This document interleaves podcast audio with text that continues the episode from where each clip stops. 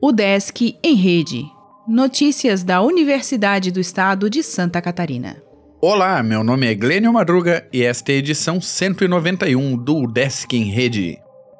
Cartilha lixo zero da UDESC é usada pelo 13º maior município do Brasil, o programa Lixo Zero da Prefeitura de Guarulhos está usando o método da cartilha Lixo Zero da UDESC como material de apoio na ampliação da coleta seletiva local, que pretende atingir 100% da população. Guarulhos tem quase 1 milhão e 400 mil habitantes, sendo o segundo maior município do estado de São Paulo e o 13 terceiro do Brasil, ficando somente atrás de capitais. Lançada neste ano, a publicação da UDESC estimula a sustentabilidade nas instituições, com ações como a redução e o descarte ambientalmente correto do lixo produzido. O material que apresenta o conceito do lixo zero de forma didática e simples foi elaborado pelo Laboratório de Design do SEART, com orientação da comissão do projeto UDESC Lixo Zero, ligado ao programa UDESC Sustentável.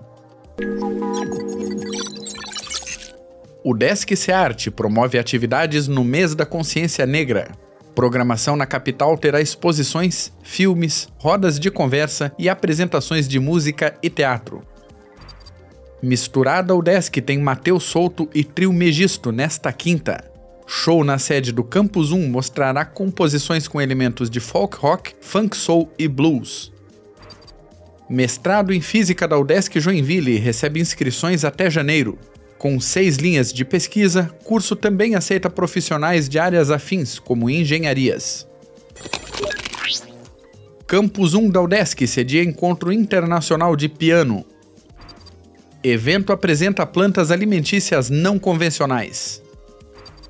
Custo de vida na capital permanece estável em outubro.